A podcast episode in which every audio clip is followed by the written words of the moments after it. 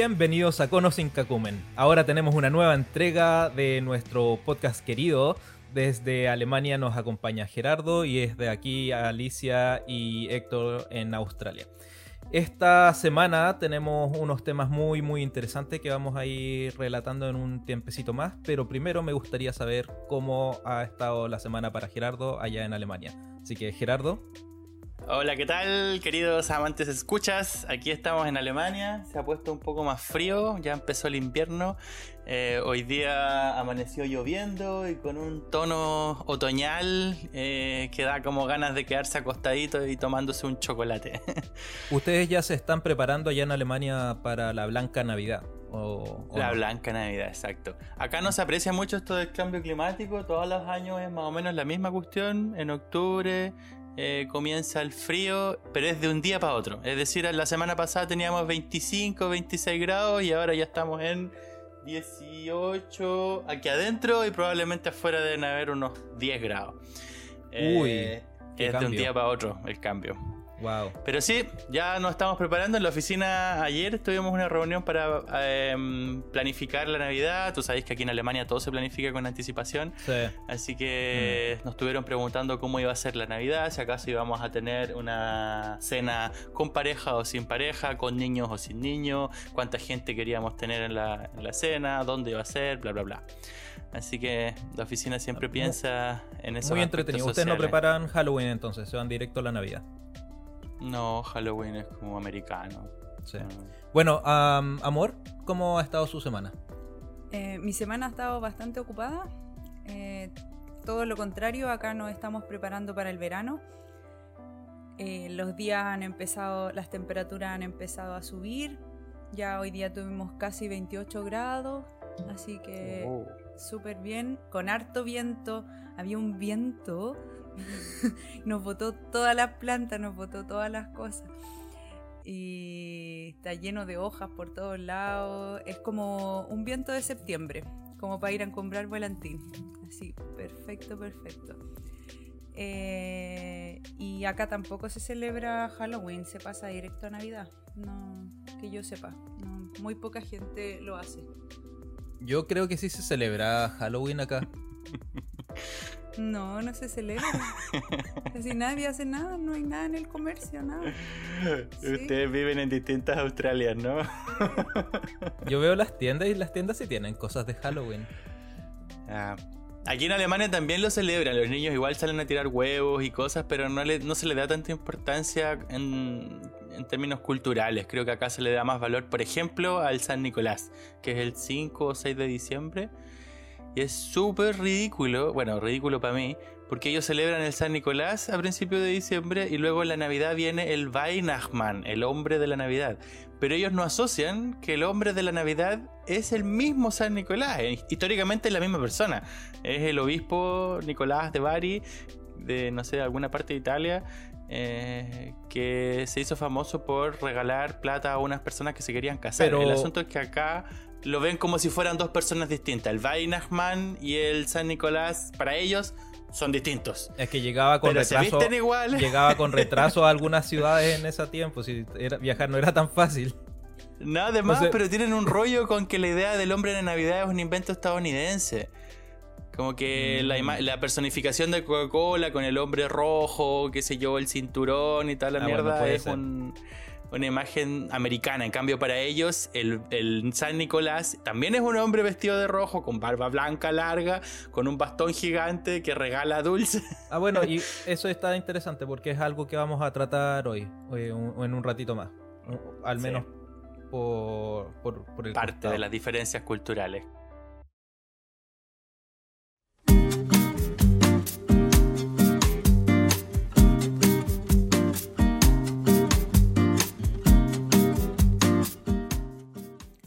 Yo estuve toda la semana siguiendo una misma noticia que me dio como bastante pena porque mm, eh, salió que habían más de 200 ballenas que estaban varadas, eso fue a principio de la semana, acá en Australia, en la bahía de Tasmania.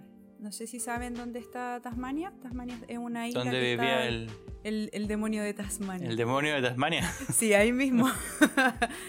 Y la cosa es que ya al, al final de la semana ya van más de, más de 400 muertas.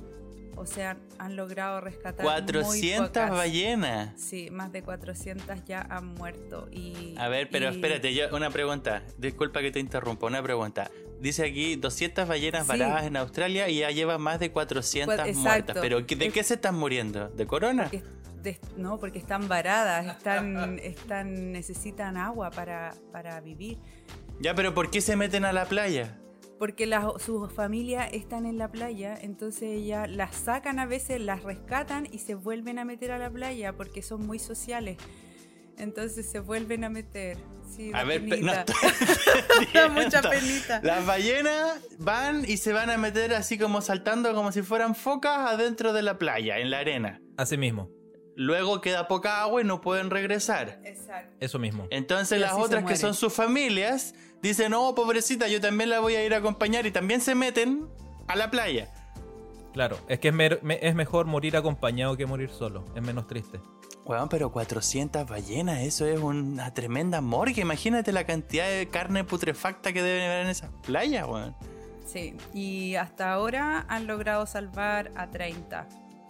O y habían rescatado ya 50, pero se, vuel- se volvían a meter a la playa. Ay, da mucha ¿Ustedes pena. dos, alguno de ustedes dos ha visto alguna vez una ballena muerta en una playa? No, jamás. A mí me tocó ver una en Tocopilla. Había varado en el 2007 o algo así. Varó una ballena. Pero te juro que era una weá impresionante. Es decir, un animal enorme. Como cinco veces más grande que un elefante. Tirado en la playa. Y la carne pudriéndose. Es decir, tenía como la mitad, como ya todo podrido. Y el olor a pesticidad, a, a bueno, kilómetros y kilómetros de, de- de olor a podrido que la, la- la municipalidad o las autoridades nacionales tenían que hacer algo para poder sacar y tuvieron que contratar un- una retroexcavadora para poder partirla en pedacitos y luego llevárselo como a enterrarlo en un foso porque si no era un problema sanitario enorme. Imagínate con 400 ballenas. Sí. No me lo, puedo imaginar. Lo, lo que pasa es que esta, este tipo de ballena en especial, que se llama la ballena piloto, son ballenas súper sociales y tienen un líder y todas siguen al líder. Entonces creo que el líder se quedó parado y todas lo siguieron. Y normalmente viajan en... Sí, viajan por miles, así, por miles de ballenas. Son un montón de ballenas que van en el... ¿Cómo se llama? En el extremo sur. Que van Océano. hacia el océano... Agua. Oh, se me olvidó en qué océano estamos. El océano eh, Pacífico, claro. Van hacia desde el sur hacia Nueva Zelanda y toda la costa. Mm, Así que Ah, pero son más chiquititas. Ahora estoy viendo en imágenes. Parecen más delfines que ballenas. Ah, eso no lo hace tan triste entonces. No, es igual de triste. wow. así que eso con mi noticia. ¿Algo más alegre, por favor? Sí, oye, subamos el ánimo porque eso igual es un bajón cuático. Gerardo, ¿tiene algo Eh, interesante? Yo puedo, no sé, no sé si es más alegre, pero por lo menos cambia completamente el tema. Dale. Eh, en Alemania eh, la arquitectura es bastante fome. Yo siempre he considerado que aquí casi que no hay mucha arquitectura comparado con Francia, Italia o en algunas partes de Latinoamérica. ¿En serio? Eh, sí, porque tienen una lógica de pensamiento muy estandarizado. Es decir, esa, esa lógica de ser eficiente hace que todos piensen igual. Y en términos de creatividad, no, es importante ser muy creativo, sino que es importante tener estándares. Desde ahí que nacen las normas DIN y qué sé yo. Eh, la ISO probablemente sea una copia de las DIN, etc. Eso promueve el- la sistematización. Pero Entonces- lo- corrígeme si estoy equivocado, pero los alemanes tienen estos edificios que mm, son bien cuadrados y grises. Lo- yo los encuentro súper interesantes, súper... Sí, sí, no digo que no sean interesantes, digo que en comparación con la libertad creativa que tiene, por ejemplo, España o Francia, o qué sé yo, Portugal, habían también hartos varios, varios casos como de libertad creativa, acá no se permite mucho eso, como que no les gusta mucho que alguien se escape demasiado, es como que hay que mantener Es ciertos que la. Eso en última, todos los aspectos. la ¿ah? última vez que alguien se escapó demasiado, dejaron la cagá. Así que Eh, ya- tam- a ver, también, también hay un miedo por ahí con esa idea del mucho. Bueno, el asunto es que eh, a pesar de eso hay algunos compadres que se pegan unas bolas medias locas y uno de ellos es el que construyó el, el rascacielos que se llama Omniturm. Que mm, es un rascacielos que es igual de paradito como una torre alta, pero la diferencia es que como que con un dedo le hicieron así como en la guatita, entonces como que se corrieron todas las casas para un lado y quedó con una guatita. El asunto es que ese edificio está como finalista para el premio de los rascacielos que, hace que se hace aquí en Europa. Así que está como finalista para recibir un premio de internacional de rascacielos. ¿Quién evalúa esa weá? ¿Llaman como a, arquitectos connotados del planeta para hacer una votación? Sí, de hecho sí. hay una organización que es el Museo de Arquitectura y el banco Deca Bank, que es el que organiza este evento, y, busca a distintos personajes de toda Latinoamérica, de toda eh, Europa, eh, para hacer el premio de mm, el rascacielos más interesante del 2020. Em, mm, y, ¿Nos podrías decir quiénes son los ganadores de algún premio en, otros años? Ah, tendría que buscarlo. Ah, ya. No, no, no, pero. Dice, pero dice que para, para, postular a este está elegido entre 31 rascacielos de 14 países distintos. El ganador del premio será anunciado el 29 de octubre en la iglesia de San Pablo en Frankfurt. Ahí estamos esperando para saber qué pasa. Sí, igual es cuático porque yo lo veo el edificio y la verdad es que me da un poco de vergüenza en términos de arquitectura, es como. no sé ¿cómo, cómo llega uno a ese concepto. Deberían de verdad buscarlo. Los que tengan la posibilidad, se llama Omniturm. Como Omni, como si fuera un omnibus, pero que termina la palabra en Turm, que significa torre en alemán. Omniturm. Eh, es, una, es un edificio como que de verdad lo hubiesen con un dedo hecho así y quedó como con una guata, así como. Eh, no sé. Es como de vidrio, ¿no? Sí, sí, bueno, sí, tiene vidrio, hormigón. No sé si lo tenéis tú en pantalla. Como sea, em, una de las cosas. Es como un Jenga que le tiraron uno de los cuadrados hacia afuera. Sí, tal, tal cual. Como si hubieses montado varios eh, em, dominós unos encima de otros y de repente corriste eh, un. claro, un huevo se. sí. El acento es que está considerado uno de los más bacanes no por su forma probablemente, sino por lo que contiene el edificio. ¿eh? Evidentemente, no es la forma. Exacto, es un edificio que contiene eh, departamentos, oficinas, centros comerciales, hospitales, universidades, es decir, está tan eh, sinérgicamente complejizado en términos urbanos que tiene sus votos. En fin, esa era mi noticia. Ah, muy interesante. para cambiar el tema de las ballenas. sí, qué bajón con las ballenas. ¿Qué tal tú, Héctor? ¿Qué, nos cuentas? bueno, yo traje una, cosa que me pareció, no es de ahora, me, eh, pasó hace ya algunas semanas, pero Shinzo Abe, quien era el antiguo primer ministro de Japón, eh, resignó, no, resign, renunció, A, su, a su cargo como primer ministro por problemas de salud. Hasta el momento todavía las autoridades japonesas Em, no esclarecen cuáles son estos problemas de salud, pero lo, importante para quienes no sepan es que Shinzo Abe era algo así como el Putin, pero en Japón. Era esta figura que había estado casi desde el 2007 en el poder de la política japonesa. Es el que llevó todas las reformas fue uno de los impulsores a que em, la fuerza laboral extranjera no entrara al país y, impulsaron la, revolución robótica para poder tratar a todos los puestos de trabajo que los extranjeros no iban a ser capaces de llenar.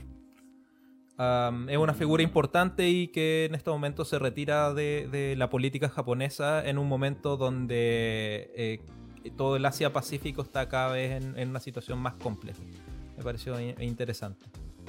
Ahora comenten, pues si la idea es una conversación. Pues. A mí me parece que es como lo que pasa con todos los políticos que han generado estos cambios. Debe ser muy querido desde un sector y probablemente muy odiado desde otro sector, eh, dependiendo de sus líneas políticas, de izquierda a derecha, de eh, arriba o abajo, oblicuo o no oblicuo.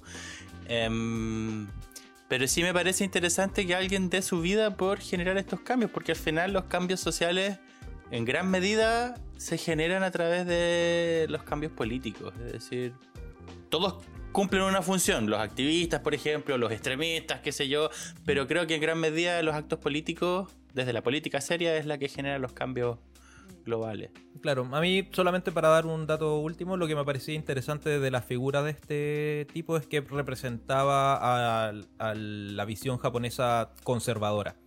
A Japón se, ah, había puesto, se había puesto bien eh, progresista a principio, a finales de los 90 y a principios del 2000 y Shinzo Abe con todos sus séquitos vienen a, transformar eso. Echaron a los extranjeros, reformaron un montón de políticas interiores, eh, comenzó de nuevo una batalla política entre Japón y, China.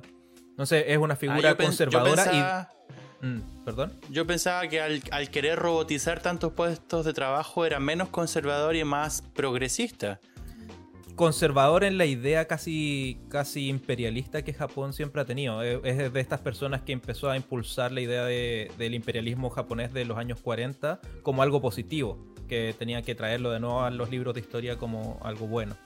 Algo así como la imagen de Trump, no?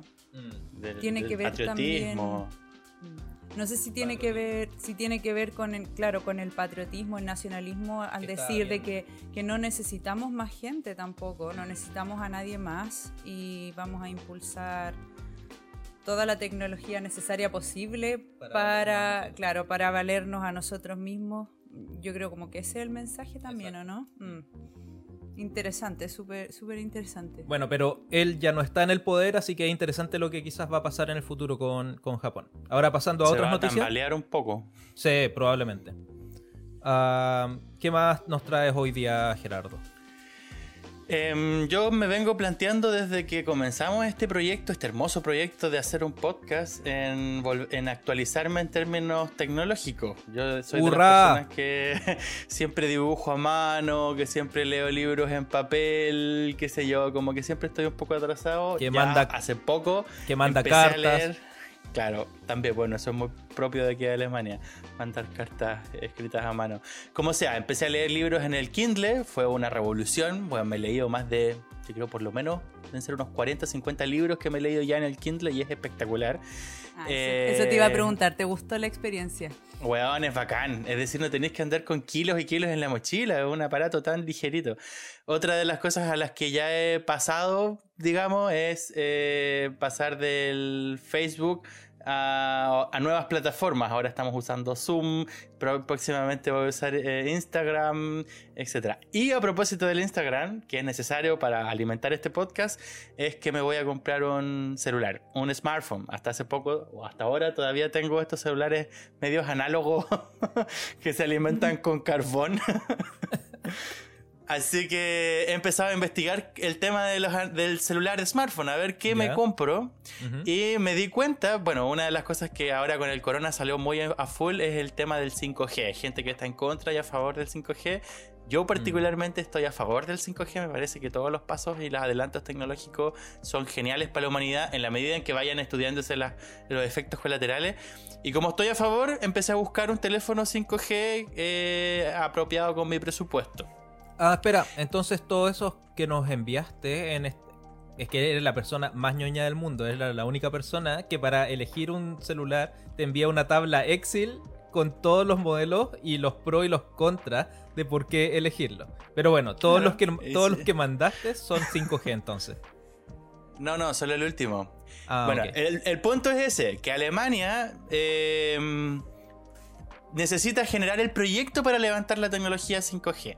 Y no lo puede desplegar a no ser que Huawei, Huawei, Huawei, una marca, Huawei. una marca china, eh, se integre a la comunidad europea para poder promover la tecnología 5G, porque Alemania no puede hacerlo sola.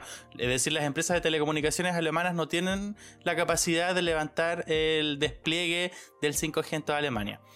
Y hasta que estos tipos no se adecúen a las normativas europeas, eh, Alemania no puede levantar su proyecto de 5G a nivel masivo. Es decir, al día de hoy hay solo puntos en algunas universidades, centros de investigación, etcétera, que tienen 5G, pero no está a nivel comercial de manera masiva. Así que necesitan. entonces? en qué están? ¿En 4G? ¿En 3G? 4G, claro, como casi todo el planeta. 4G mm. con las actualizaciones del 4G.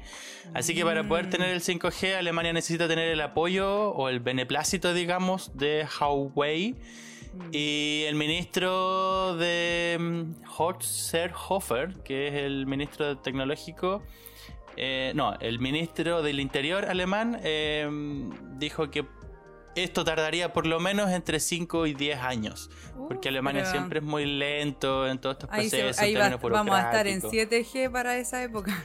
O en 10G, Eh, quizás. Mm, Digamos que cada G se demora alrededor de 5 años en actualizarse porque tiene que pasar por investigación y todo. Bueno, por lo menos, que- por lo menos están haciendo algo. Australia recién este año eh, implantó fibra óptica, una, una tecnología de hace 15 años. Es que es heavy que aquí en, en los países desarrollados esas cosas que parecieran ser como o debieran estar necesariamente más rápido que en Latinoamérica, por ejemplo, no. Ahora yo también lo veo desde el punto de vista cultural, para mí Chile siempre ha sido el conejillo de Indias, por eso llega más rápido la telefonía, el internet, la fibra óptica, qué sé yo, como Sí, que les ser. importa una mierda la cosa ambiental, la salud de las personas, llegan, prueban primero en los países que supuestamente están mejores en desarrollo económico y luego lo, lo ponen en implementación en los otros países.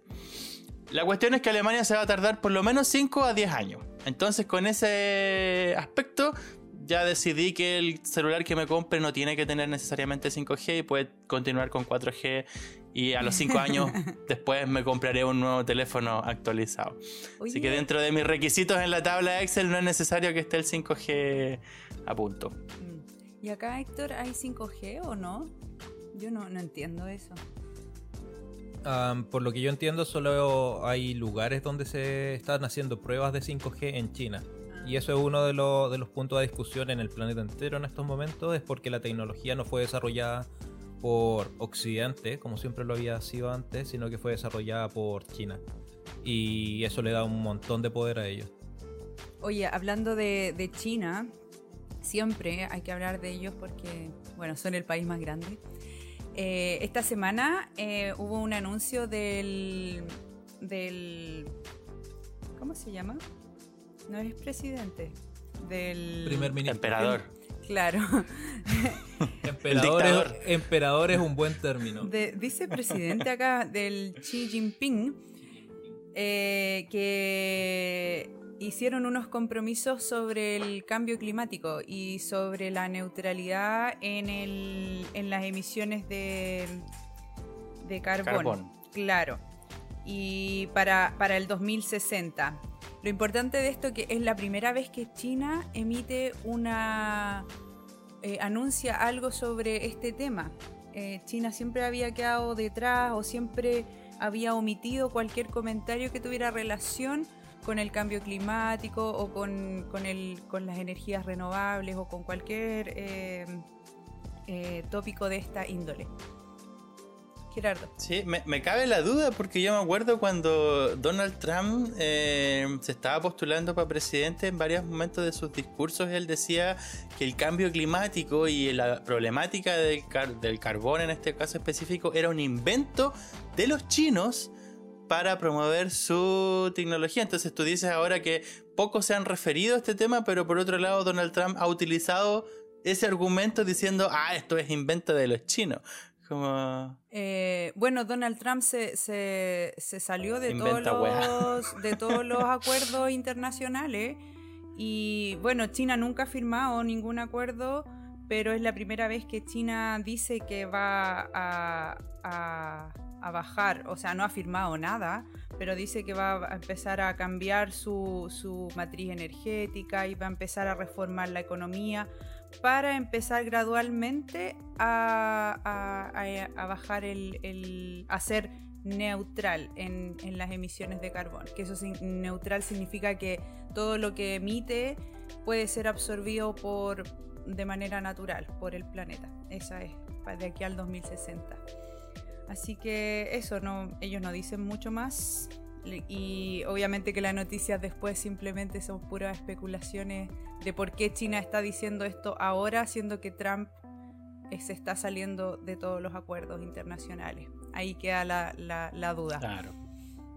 Bueno, continuando con China, en otras noticias, no sé si se escuchó en, en Alemania de que China detuvo a una reportera australiana y en estos momentos la tiene am, eh, cautiva, se dice, puede decir, por sospecha de espionaje. como arrestada, ¿no? Es más que eso, porque cuando estás arrestado, creo que el país, eh, como tu país de origen, puede pedir información de por qué te arrestaron. En las condiciones que está esta reportera, uh, Australia no tiene ninguna información en qué condiciones están y cuáles son las causas, más que lo que China dice de que es por razones de espionaje. Uh, y lo cual ha desatado un montón de otras rencillas entre Australia y China. Australia está echando diplomáticos e intelectuales del país en base a las mismas tipos de declaraciones o algún subterfugio con respecto a visas y China está echando a reporteros e intelectuales australianos de, China también. Entonces las cosas están que queman entre los, los dos países. Y eso, diga. Gerardo? Em, el año pasado creo que fue, no estoy seguro, vi una serie en Netflix que se llamaba Secret City, eh, que es una serie de producción australiana que está hecha en, eh, que se promueve en Netflix y te juro que habla exactamente de lo mismo que estáis hablando ahora. Como hay una reportera que está australiana que está trabajando en China, ella estaba como promoviendo a favor de weas del Tíbet o algo así. El asunto que la, la toman presa y empieza ahí la serie. Te juro, una muy buena serie, recomendable a cagar. Eh, se llama Secret City. Secret City. Secret Serie de Netflix. Muy bien. Y para aquel que se interese por esos temas de espionaje y qué sé yo, corrupción de los estados, China, Australia y todo el mundo de Oriente eh, o del Oriente Pacífico, digamos, esa serie te aclara un montón de, de temas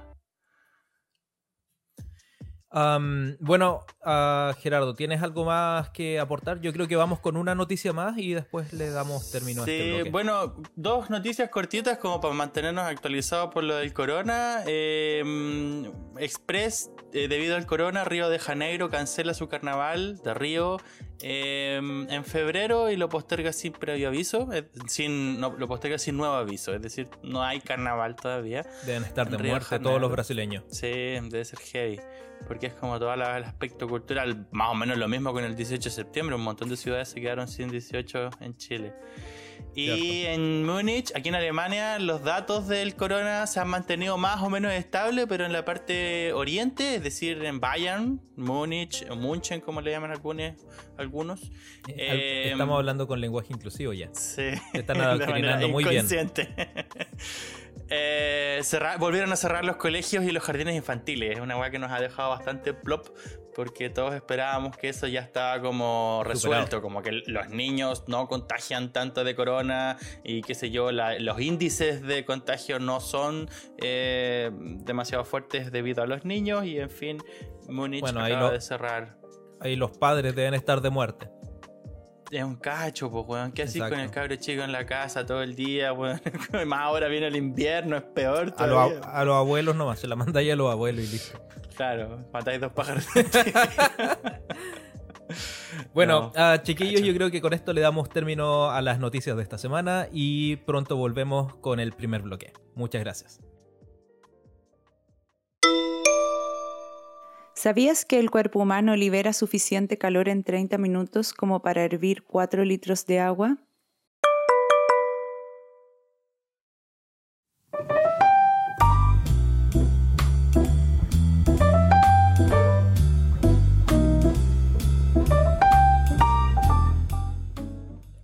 Bueno chicos, no sé si se han dado cuenta que el inglés cada vez es eh, un idioma que ha traspasado fronteras y ya no solamente se, utiliza en los países que hablan el inglés, sino que ha sido el medio de comunicación para otros países y para un montón de cosas. Hoy en día hay muchos términos que se usan, por ejemplo, en la tecnología. La mayoría de los, de los papers o eh, eh, investigaciones científicas se producen en inglés y todo lo que tiene que ver con la tecnología y con la economía también se da en términos eh, de inglés. Entonces, todas las transacciones, lo que tiene que ver con el comercio y también eh, todo lo que tiene que ver con la comunicación en general, como lo habitual, cómo nos comunicamos cuando viajamos a otro país, si es que no tiene un, idioma, el inglés se ha vuelto la lengua eh, para como la lengua de trance, como que tú puedes transar con esa lengua aunque no tengas un conocimiento muy especializado de ella. Entonces, eh, como se ha vuelto tan internacional, eh, muchas veces eh, en, muchos países cuando se enseña el inglés siempre nos dicen cuál es el inglés que debemos aprender. Eh, no sé si se acuerdan ustedes cuando uno era chico, uno, los profesores a uno le decían, no, tú tienes que aprender el inglés americano o el inglés británico. Pero también hoy nos damos cuenta que no solamente Estados Unidos e Inglaterra hablan inglés, también hay otros países como Australia, Nueva Zelanda, ¿cierto? Canadá, eh, la India, Bangladesh. Y, cuál es el referente al que debemos seguir para aprender ese idioma. Entonces muchos dicen que no, que uno debería tomar el referente nativo de, las, de los que hablan, de los que aprendieron a hablar inglés de manera nativa, y otros dicen que no, que deberíamos simplemente aprender un inglés mucho más, por decirlo, neutral o un inglés que se entienda solamente. ¿Cuál es su postura o qué? Antes de empezar a hablar de postura, eh. Eh, tenía la pregunta, ¿existe algún inglés neutral? Es decir, ¿hay alguna especie de academia, como la Real Academia de la Lengua Española, que busca recopilar la información de los distintos españoles, lenguas españolas de toda Latinoamérica y España, y luego estandarizar de alguna manera, decir, este es como el, español neutral. No, ¿Existe algún inglés neutral en términos académicos institucionales, ¿no? no hay ninguna institución. Lo que sí hay, por ejemplo, está el acento que se llama el acento. Oh, se me olvidó el nombre. El acento americano, que le llaman, o el acento británico. Y esos son como los ingleses que se enseñan en la mayoría de los países. Entonces, cuando hacen, por ejemplo, actividades de, de listening o de, normalmente las personas que hablan o que modelan el, el, inglés son personas de Estados Unidos o de Inglaterra. Dale. Perfecto. Pero a pesar de eso, lo que me imagino Gerardo preguntaba es si existe una institución. Por ejemplo, Oxford no domina cómo se habla el inglés. ¿Quién, ¿Quién verifica qué palabras pertenecen al inglés o no? ¿Existe un diccionario oficial de la lengua inglesa? Como el Duden. Eh, bueno, el diccionario más, claro, el más conocido es el de Oxford y el del el Cambridge, que serían, claro, los más conocidos. Pero no hay una institución como la RAE que, domine. Hoy en día yo creo que lo que la institución que más regula el inglés sería los que hacen los tests, como los IELTS y los eh, TOEFL que son, que son los reguladores de decir si tú tienes un cierto nivel de, un, cierto nivel alto o bajo en, tu performance. Entonces, pues eso, sí están estandarizados, ¿o no? Sí, eso sí están estandarizados y son aceptados por la mayoría de las universidades y trabajos e institutos en todo el mundo. Entonces lo que está debatiendo acá por lo que yo entendí, es si es que existe una manera correcta de hablar inglés. y, la pregunta es, ¿existe una manera entonces correcta de hablar inglés? ¿E, ¿Es el inglés de los indios mejor o peor que el inglés de los fillanos que también hablan inglés al ser colona inglesa? Bueno, ese es el debate, pues, ¿qué creen ustedes? Eh, cuando, por ejemplo, si alguna vez encuentran a alguien que, que habla, con, como dices tú, con alguien de Fiji, que habla inglés, ¿Cuál es tu pensamiento? Dime. Um, sí, yo me voy a escapar un poco de mis argumentos porque no hablo inglés y es una de las talones de Aquiles que tengo en mi personalidad eh, y me frustra muchísimo. De hecho, en todos los momentos en los que me he tenido que enfrentar a público de habla inglesa, eh, me siento como un pendejo, maltratado y belipundiado y trato de encerrarme en mi concha y empiezo a sudar frío.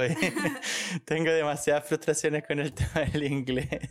Porque he tenido muy malas experiencias con el tema del inglés en términos generales. Como Pero, lo, puede, lo puede extrapolar a otra lengua, como Exacto, la que habla. eso es lo que yo iba a decir. Como parte de mis argumentos los voy a extrapolar a otras experiencias que tengo con otros idiomas, por ejemplo con el francés.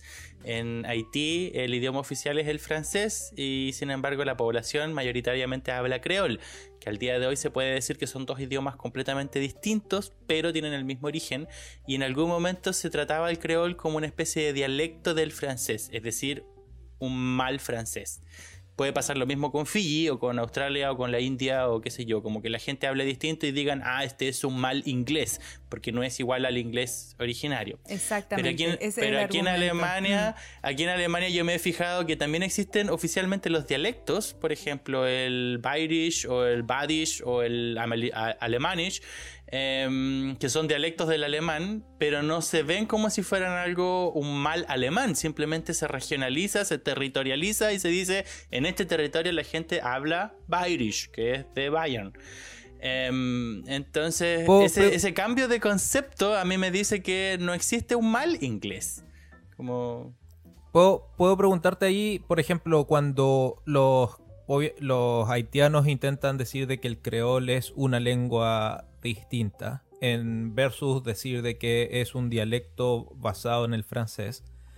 Ah, para ti, ¿el creol es un tipo de francés? ¿Es una lengua distinta o es un mal francés? Creo que tiene que ver con el tema este de la definición. El otro día discutía contigo cómo se define algo. Eh, si acaso se define porque el mercado, digamos, que es lo que la mayoría de la gente consume, dice esto es, o porque lo defino con un concepto que no se contradiga a sí mismo, es decir, la parte racional y tautológica. Si yo tuviera que mirarlo desde fuera como un extraterrestre y preguntarme si acaso el, el francés y el creol vienen de una misma madre, evidentemente diría son dos lenguas que vienen de una madre originaria. Entonces, pero, pero ahí viene la pregunta, ¿cómo defino yo cuándo es una lengua y cuándo es un dialecto? Hace poco, por ejemplo, estuve de vacaciones en Portugal y yo podía hablar en español sin problemas. Las otras personas podían hablar en portugués sin problemas y ambos nos comunicábamos sin problemas. Entonces yo me preguntaba, ¿por qué putas es un idioma distinto? ¿Por qué no es un dialecto del español, el portugués? O al revés, ¿por qué no es el español un dialecto del portugués? ¿O por qué no son ambos simplemente un dialecto del latín? Exacto, porque son, eh, porque se han definido como, como que sus características, llega un momento en que sus características son tan distintas que no pueden ser considerados dentro de un mismo idioma. Entonces, sí, hay, es una línea, yo les decía la otra vez, una línea muy fina la que hace la división de los idiomas. Y por otro lado, eh, asimismo, dentro del mismo idioma hay un montón de variedades, de variables, que, a los que se llama. Y es, yo creo que por ahí va mi debate también, no solo con el inglés, sino con las otras lenguas, en que muchas veces esas variables que existen dentro de un idioma son miradas de, de maneras peyorativas o de maneras... Eh, ¿Cómo se dice lo contrario? Con connotación valórica. Como connotación valórica, exacto. Como por ejemplo el decir de que eh, el, el, modelo a seguir para, por ejemplo, aprender es, tiene que ser el de alguien que habla la lengua, de que nació con esa lengua. En cambio, es más difícil aprender con alguien que, que la aprendió la lengua después. Como, por ejemplo, no sé si tuvieron quién eran sus profes de inglés. Cuéntame. a mí, a mí me, pasa con eso, por ejemplo, si hay alguien que habla inglés, uh, tal como en Chile un flight hablaría español. no, no, no, quieres que él, o sea, si yo soy padre en Chile, no quiero que quien le va a enseñar a, hablar a mi hijo le enseñe un eh, dialecto tan cerradito del español que después no va a poder comunicarse efectivamente con la mayor cantidad de la gente. Y me imagino que lo mismo se puede pensar en los profesores de inglés. Yo quiero que mi profesor de inglés me enseñe un tipo de inglés que me va a entregar la mayor cantidad de herramientas posibles para poder eh, desenvolverme en distintos contextos y no uno que me enseñe un tipo tan chiquitito de inglés como el inglés fillano o el inglés de alguna región específica de la India. Gerardo está ahí intentando decir algo, dígame. en, este, en este sentido yo soy contrariamente opuesto a ti. A mí me pasa, en la universidad me pasaba muchas veces cuando venían algunos expositores, por ejemplo, de Dinamarca o qué sé yo, constantemente invitaban a arquitectos de otros países a hacer exposiciones en la U y estos tipos hablaban inglés, naturalmente. Y muchas veces me pasaba que los que hablaran el inglés más malo, es decir, el inglés más básico, era el que mejor yo entendía porque no ocupaban palabras tan rebuscadas, porque no ocupaban esos conceptos tan redundantes y tan así como de élite, simplemente te querían expresarse lo más básico posible y entonces eran eh, mucho más entendibles. Luego, eran hablantes no nativos. Exacto, hablantes de daneses, por ejemplo, que llegaban a hacer exposiciones y se notaba que hablaban en inglés como las weas y eran a los que mejor se les entendía el discurso porque hablaban tan mal que usaban palabras muy básicas, es decir, todos éramos capaces de entenderlo. Entonces ahí viene la, cuál es el objetivo. El objetivo es la comunicación, el transmitir el mensaje, o el objetivo es decir, uy, qué bien hablo yo el inglés. Em, y me pasó en los cursos de alemán, a diferencia de lo que dijo la Alicia y el Héctor de que, ah, que los profesores cuando son nativos ofrecen un mejor inglés, a mí me pasó que en un curso de alemán que yo tenía en el nivel B1, creo, tenía una profesora que era rusa es rusa. Y la tipa tuvo que aprender el idioma alemán para, luego convertirse en profesora y enseñarlo. Y el hecho de que ella haya tenido que aprender el idioma, ella entendía muy bien, ella se podía poner muy bien en los zapatos de los que no hablábamos el alemán para saber dónde estaban las dificultades, dónde están las partes más difíciles. Para alguien nativo, le es difícil ponerse en el lugar de uno porque ya hablan desde que nacieron casi. En cambio, esta tipa, como era rusa, decía, ah, esta palabra tiene esta dificultad de aprendizaje porque... Y ella explicaba su experiencia y nosotros decíamos, lo mismo nos pasa a nosotros. Entonces hay un tema como de la empatía ahí. Como que la profesora tenía una capacidad empática mucho mejor al haber tenido que pasar por el mismo proceso. Y eso era mejor para aprender. Ese, ese último punto me, convenció, tiene, tiene harto, pero aún así creo que mientras más abierto es el tipo de inglés que o el tipo de lengua que se te puede enseñar, da lo mismo si el inglés, estamos hablando del inglés porque es el tema aquí, pero ah, mientras más general es la persona que te, o que, mientras más eh, background, ¿cómo se dice? Eh, más conocimiento tenga la persona que te está enseñando la lengua, mayor mayores herramientas va a ser capaz de entregarte cuando la, cuando la aprenda. Mientras la persona hable un, eh, una forma muy específica de esa lengua, va a restringirte la capacidad que tú tienes de poder expresarte en todos los contextos que te vas a tener que expresar. Para, poner, para poner un ejemplo, existe en, en Reino Unido muchas eh, formas muy muy pequeñitas de hablar inglés. Y uno de esos dialectos es el dialecto de Newcastle. Una vez conocimos a un chico de Newcastle, no se le entiende nada. Ese weón básicamente no hablaba inglés, no, no, no podía entender absolutamente nada. Si es que ese weón llega a ser mi profesor, y empiezo a aprender. Y de hecho es tan gracioso que hay videos en YouTube donde hacen bromas de profesores de Newcastle enseñando inglés a estudiantes extranjeros, donde el estudiante extranjero después no se puede comunicar con nadie más en Reino Unido, porque nadie habla esa lengua de no. Gerardo. Completamente opuesto a tu pensamiento, Chile. Porque en, el, en Haití me pasó exactamente lo mismo. Las personas que hablaban francés nativo que venían de Francia en cooperación internacional no entendían una puta palabra del creol. ¿Ya? Los que hablaban creol no les entendían nada a los que hablaban oficial francés. Entonces, entre ellos no se comunicaban. En cambio, yo tuve que aprender creol en Haití y al aprender creol yo era capaz de entender un poco a los que hablaban creol y un poco a los que hablaban francés. Entonces mi lógica es distinta de Héctor, porque al final si yo tuviera un profesor que hablara un francés flight o un creol flight, me pondría en un punto medio que me permitiría entender a ambos de manera mucho más estable que solo de uno o de otro. Tiene que ver con el tema de qué tanta cultura quiero yo aceptar o, en qué posición me quiero poner cuando aprendo un idioma. Bueno, no tiene que ser como, ah, el flight no quiero que... Bueno, perfectamente, el flight me puede enseñar y me va a permitir aprender mejor porque voy a saber dónde están los errores. ¿Cachai? Es mm. como... Exacto, súper super interesante lo que, lo que hablan. Eh, por otro lado, también tiene, eh, yo siento que tiene mucho, no sé, dentro de, las personas cuando tienen hijos y todo, ¿dónde los pondrían? ¿Los pondrías a, qué profesor tú le, contratarías a un profesor nativo o, a un profesor no nativo. Mucha gente a veces elige al profesor nativo porque piensa como, como Héctor. En cambio, muchos dirían, no, en realidad un profesor no nativo tiene la capacidad de, comprender el proceso de aprender una lengua y elegiría a un profesor no nativo. Pero también tiene mucho que ver con, las decisiones de, y, con, como con el pensamiento general de qué es lo mejor. No sé, por ahí, por ahí va la idea. Sí, yo no, no estoy defendiendo la idea de nativo o no nativo. Lo que estoy mm. intentando defender es la cantidad de herramientas que se te pueden entregar. Entonces, si es que eres capaz de entregar a distintos tipos de dialectos y distintos tipos de acentos y distintos tipos... Eh, lo único que estás haciendo es que tus estudiantes van a tener en, eh, en general formas más efectivas de poder comunicarse en distintos contextos.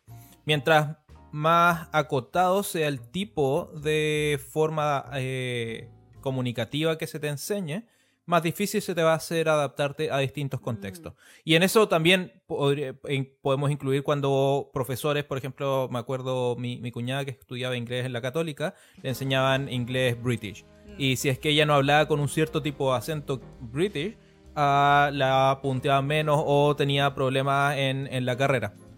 Y eso no, le, no hace nada de bien para aumentar las habilidades comunicativas. De hecho, le están cortando las alas. Y a eso es a lo que me refiero. No me estoy refiriendo a una lucha aquí de clases como Gerardo lo estaba intentando apuntar. Sí, yo, yo, creo, yo creo que también tiene que ver sobre todo con los profesores, que son los que cumplen el rol de entregar este nuevo conocimiento para que uno lo, lo asimile, es entender cómo es el proceso de aprendizaje. Eh, creo que hay, algo ahí súper importante, sobre todo cuando uno aprende un idioma nuevo, se involucran tantas partes del cerebro, experiencia, comunicación, es decir, toca tan adentro tu personalidad que necesariamente eh, hay que involucrar las emociones. Y yo puedo hacer la diferencia en la manera en cómo aprendí alemán y la manera en cómo aprendí creol. El creol lo aprendí en la calle. Lo aprendí en el mercado comprando tomates, comprando manzanas. Lo aprendí con los niños de Scout, jugando cada fin de semana, donde los niños me iban corrigiendo y me iban diciendo cómo se dice cabeza, cómo se dice pelo, cómo se dice pie, etc. Y ellos tenían una visión completamente abierta en el que podían llegar y decir, ¿sabes qué? Lo que importa es comunicarse. Entonces mis emociones necesariamente eran más positivas, claro, siempre juicio, más positivas cuando yo aprendía con los niños o con la gente en la calle. En cambio aquí en Alemania lo tuve que aprender de manera más académica porque necesitaba el certificado para poder casarme.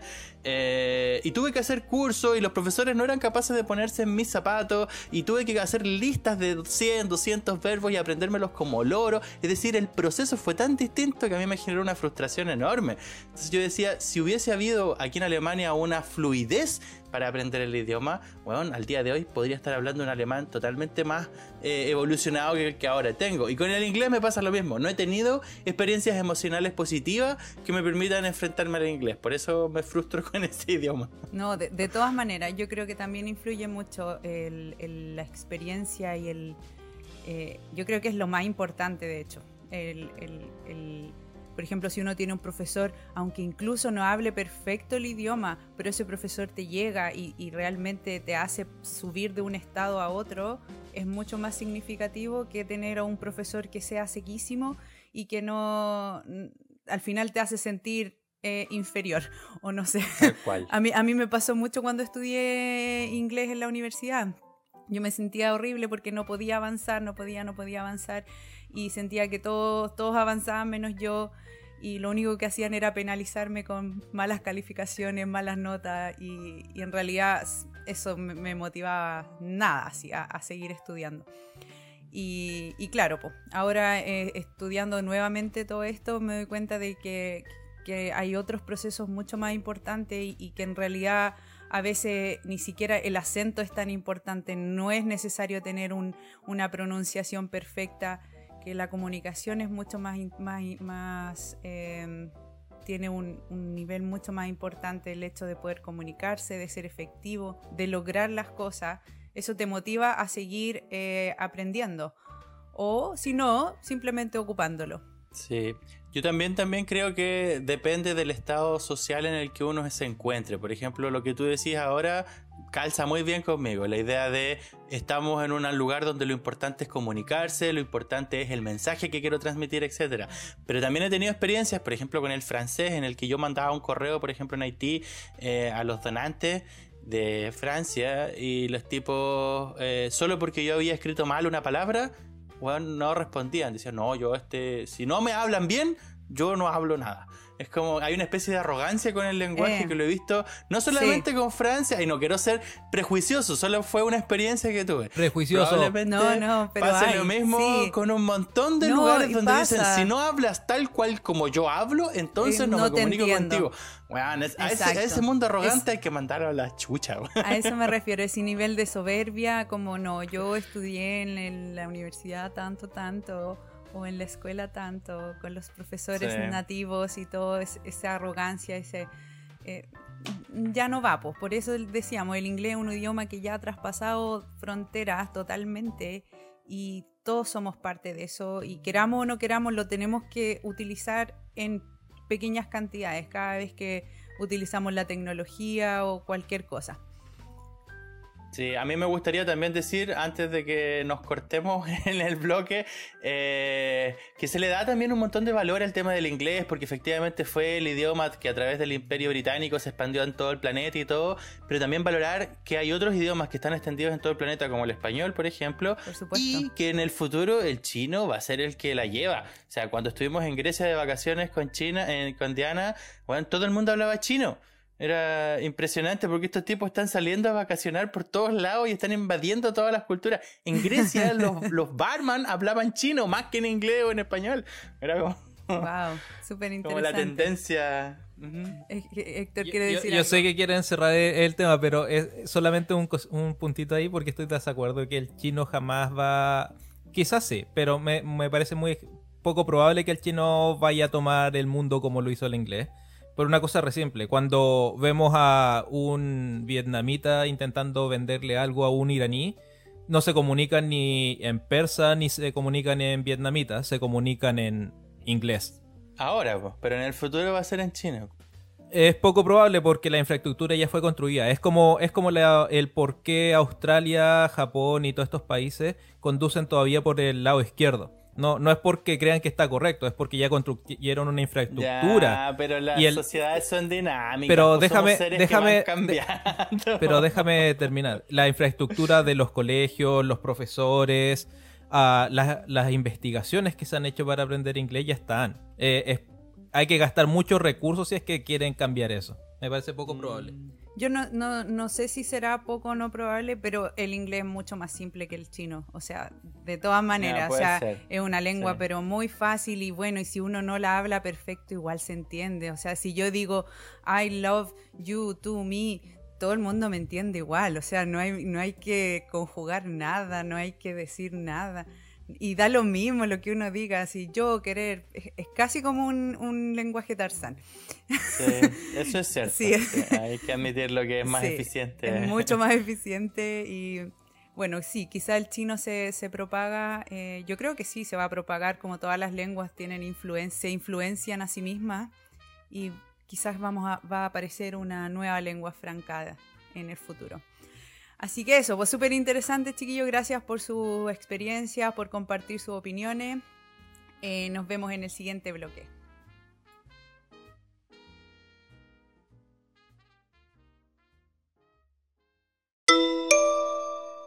¿Sabías que el corazón de una ballena azul es tan grande como un automóvil pequeño y se puede escuchar bajo el mar hasta 3 kilómetros de distancia?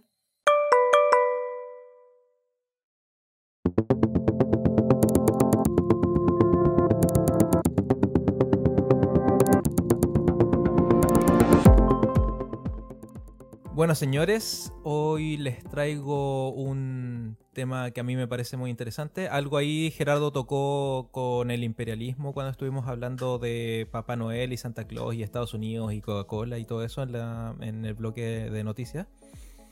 Yo lo que les traigo hoy es qué es un imperio. Estuve leyendo, o estoy leyendo todavía, un libro interesante que se llama Sapiens, de un autor que está medio famoso en estos momentos, que se llama Yuval Noah Harari. Y, en ese libro él define el imperio de una forma que a mí me pareció interesante. Entonces, eso me abrió a pensar qué es lo que entendemos realmente por, por un imperio. Y me acuerdo que en algún momento con Gerardo tuvimos esta discusión en alguna tertulia. Entonces, antes de empezar con las definiciones que les traje, me gustaría saber qué entienden ustedes en estos momentos por un imperio. Ah, empezando por mi amorcito acá en Australia, dígame. Yo entiendo que, mm, que un imperio tiene necesariamente que, que conquistar otras culturas. Como que hay un poder un, poder que empieza, que necesita más poder y por lo tanto se tiene que expandir. Así lo entiendo yo como el imperio, como una constante expansión y, y que gracias a eso eh, genera recursos para sus pobladores, ciudadanos o como se llamen. Sí, algo así es lo que yo entiendo.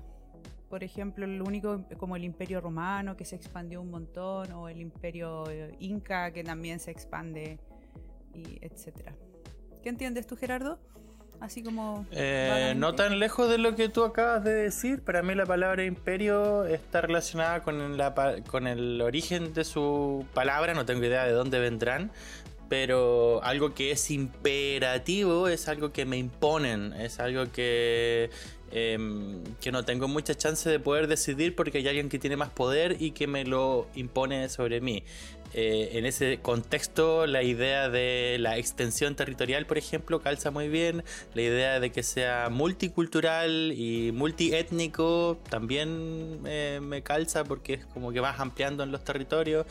Y hay un concepto como de unificación que está comandado o mandado por una sola sí. persona, el emperador. El emperador. Eh, sí. Bueno, claro. Yo creo es que... decir, digamos que la Iglesia Católica es más o menos un imperio, ¿no? El Papa sería el emperador de este territorio en el planeta. Una claro. copia muy fidedigna del Imperio Romano, probablemente. Bueno, han, a través de la historia han habido muchas definiciones de imperio y obviamente uh, hay, es un concepto que ha ido evolucionando y cambiando con el tiempo.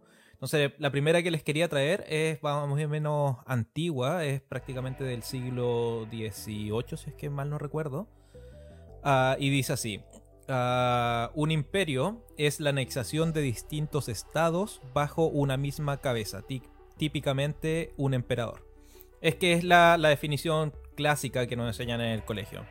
Y, y, lo que yo encuentro interesante de esa definición es que dentro de esa definición, como bien dice Gerardo, uh, hay ciertas cosas que incluye y ciertas cosas que no se incluyen. Entonces, aquí podríamos incluir al imperio bizantino, al imperio persa o al imperio maya, pero uh, no lo que acabas de decir tú. No podríamos incluir a, a la iglesia católica, por ejemplo. Pero al tener un no? papa y un sistema organizacional, ¿por qué no? Porque no tiene un imperio, un emperador, porque es distinto el, el cargo. Papa. Porque no tiene anexación de territorio. Ah. Claro, pues los arzobispados pues, son sus territorios.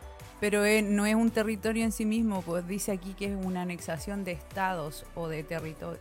Dice estados, no, no, sé si existe esa idea de estado en ese tiempo, pero. Ya, pero a ¿sí? ver, espérate, cuando en la colonia eh, la iglesia católica iba extendiendo sus territorios y le decía a los curas vayan y muevan la fe. El concepto de la misión es expandir el territorio. Desde Cristo en adelante, los doce apóstoles se repartieron para ir extendiendo el territorio del cristianismo, ¿no?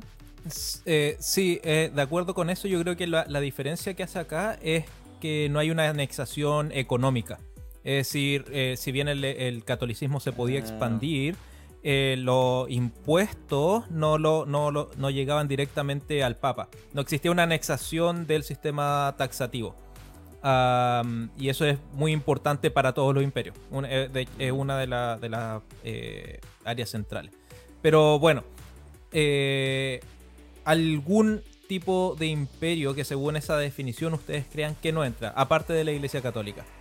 Mm, como una prueba de examen, ¿no? Estoy tratando de pensar Sí, que yo otro también imperio no que- entra.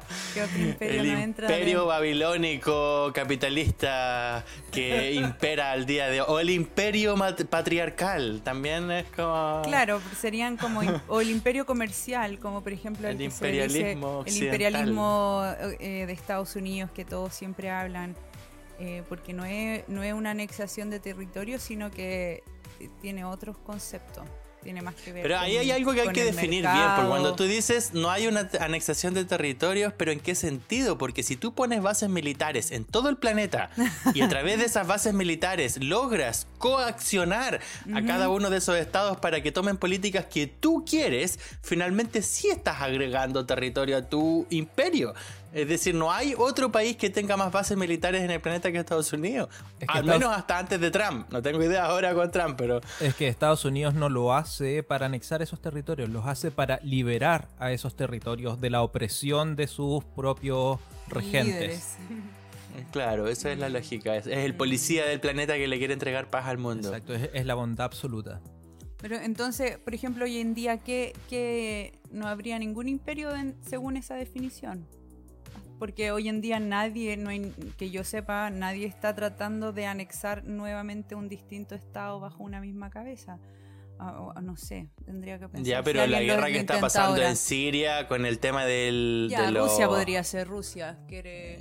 Ya, también No, Rusia. pero si, si bien eh, yo creo que ahí es donde entra el problema, en, en eso mismo que ustedes mencionan es donde la definición que dijimos anteriormente eh, se cae. Es demasiado acotada para la realidad de lo que podría significar un imperio. O sea, para algunos obviamente la Unión Soviética fue un imperio y para otros obviamente la Commonwealth o Estados Unidos o el China actual podrían ser imperios. Y, y no tenemos mu- muchas razones para creer que esta ah, definición antigua puede estar correcta porque, por ejemplo, el Imperio Romano ah, fue anexando territorios, pero en algún momento dejó de expandirse y se seguía llamando Imperio Romano. Y, y por tanto, bajo esa misma definición, hubiese dejado de ser Imperio Romano en algunos periodos y vuelto a hacerlo después, y después dejar de serlo de nuevo. Entonces, no es una, no una definición que se sostenga en el tiempo. Otra que es un poquito mejor. Yo- espérate, yo también tengo que dar un, un tema aquí porque la palabra imperio, desde el latín y como lo entendemos nosotros en español, eh, calza súper bien y lo podemos entender como, como con esta definición de ir extendiendo el territorio porque viene de alguna forma de imperar, como de imponer. Pero cuando uno lo lleva a otros idiomas, no sé cómo se dice en inglés, pero en alemán se dice Reich, el primer Reich, el segundo Em- Reich, el tercer Reich, que era, que era lo que pensaba Hitler, por ejemplo. Él pensaba en términos imperialistas, él cre- quería crear un imperio alemán porque tenía la reminiscencia del, em- del imperio romano germánico que había estado casi mil años después de la caída del imperio romano. Entonces, Sí. y ahí tampoco hubo políticas expansionistas. Y cuando vino Napoleón, él también quería crear su propio imperio Sí. francés.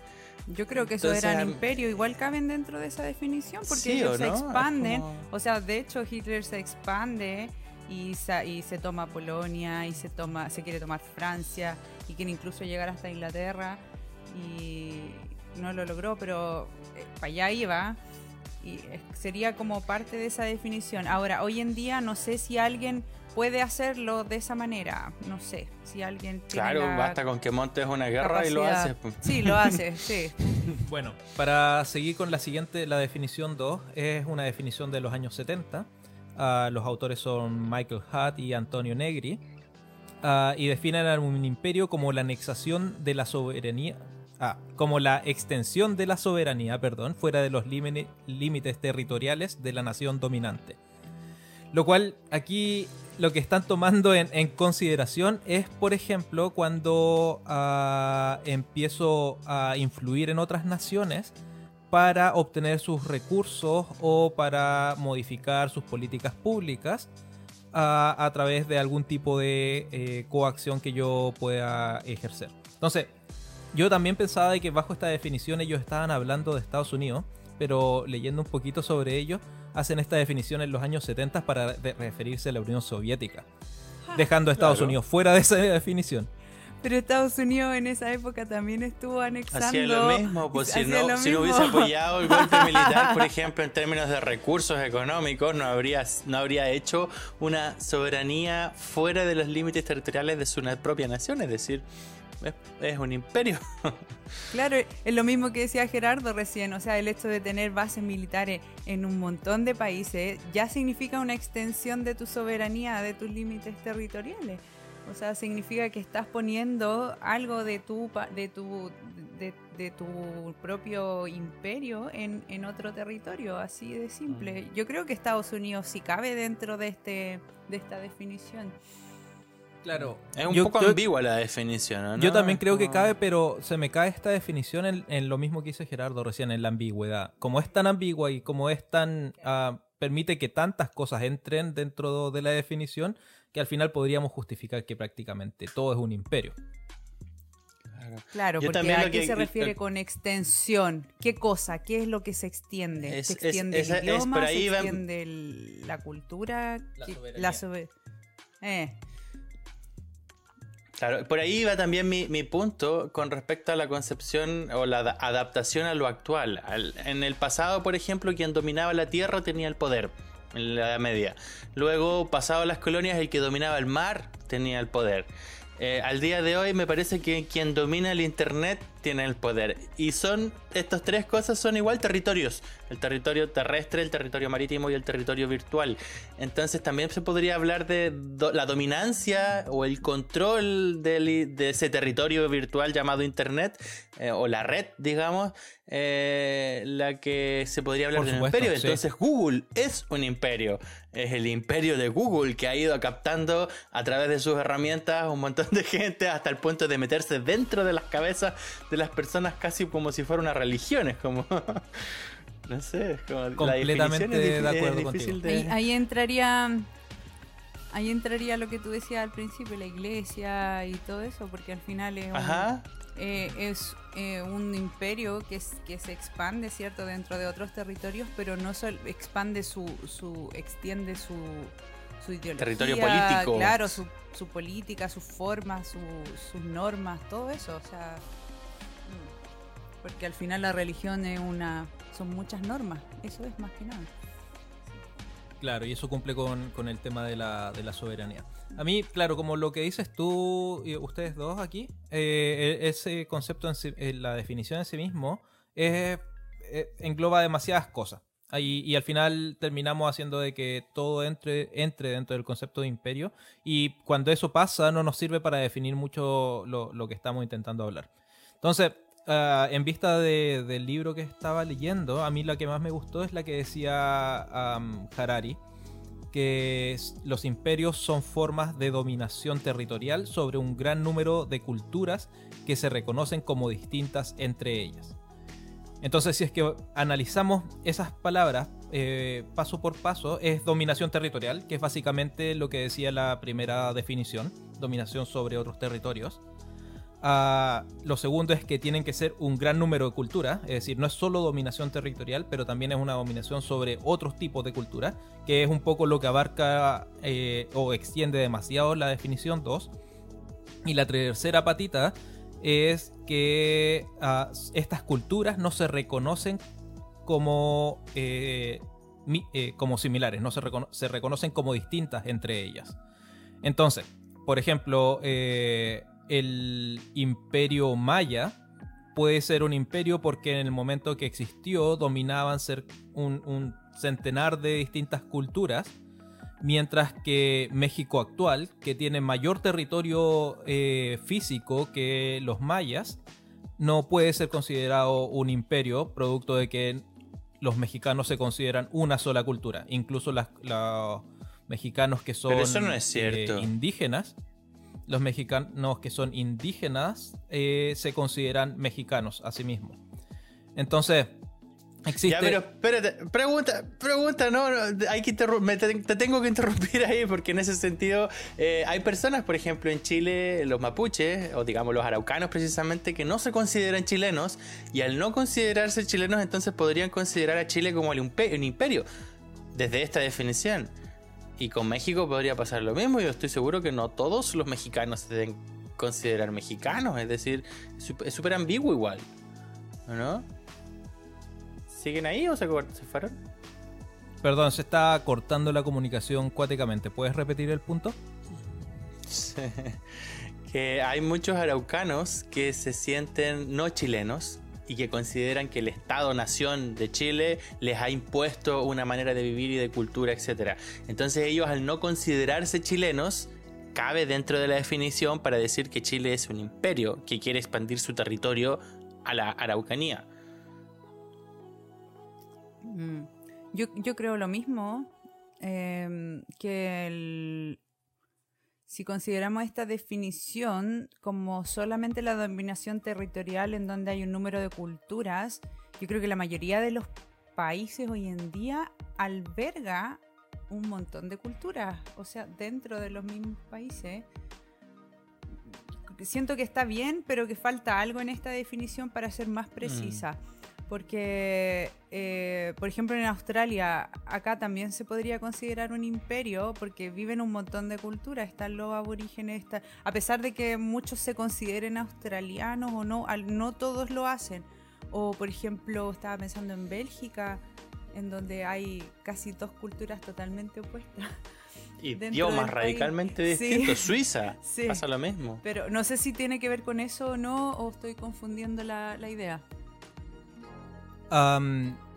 claro, para eh, aclarar ahí algunas pequeñas cosas. El tema, por ejemplo, eh, con Chile los araucanos, entran dos variables. Una es que no hay un gran número de culturas. Cuando hablamos de, por ejemplo, los mapuches, estamos hablando de una cultura. Y lo siguiente es que no se reconocen como distintas entre ellas. Los pueblos eh, nativos del sur de Chile, sobre todo los mapuches, se reconocen como mapuches y se reconocen además pero los diaguitas por ejemplo y los aymara. Pero y además de que se reconocen como mapuches se reconocen como chilenos. Entonces cuando hablamos de distintas que se reconocen como distintos entre ellos estamos hablando de que no reconocen al otro como perteneciente de mi mismo grupo. Entonces por ejemplo en, en Australia que era lo que decía Alicia los aborígenes se reconocen como aborígenes a pesar de que antiguamente Ah, no se reconocían a sí mismos como la misma tribu. Y hoy en día ya lo hacen, se reconocen a sí mismos como un grupo específico que se llama aborigen. Y además de eso, muchos de ellos y la mayoría de todas las culturas específicas que pueden existir en Australia tienen un, reconocimiento mayor que sería reconocerse como australianos. Entonces, el punto está, cuando estoy eh, bajo un imperio, yo no me reconozco como romano en el momento es que estoy siendo eh, Imperado. dominado bajo un imperio. Entonces, por ejemplo, los, que vivían como celtas en Gran Bretaña no se consideraban romanos. En el momento en que ellos eh, se comenzaron a considerar romanos, esa sección de, Gran Bretaña deja eh, esa cultura en específico y se transforma en Roma. Sería como, como sentirse ocupado, una cosa así, como una ocupación. Estoy como, como que hay algo invadido. invadido, exacto, como no, y me quiero liberar y me quiero independizar, como cuando fue el imperio español que, colonizó todo, cierto, todo un montón de América, de, Sudamérica y parte. Y, después todos dicen, no, yo no me siento parte de este, de este imperio, yo quiero ser diferente a ti. Y, aunque vivamos dentro del mismo imperio, yo no soy igual a ti, como, como con ese sentimiento, una cosa así. Ya, pero no calza porque el Sacro Imperio el, Sacro Imperio Romano Germánico, que se mantuvo más o menos en status quo durante casi mil años, ellos sí decían somos parte del Imperio Sacro Romano Germánico.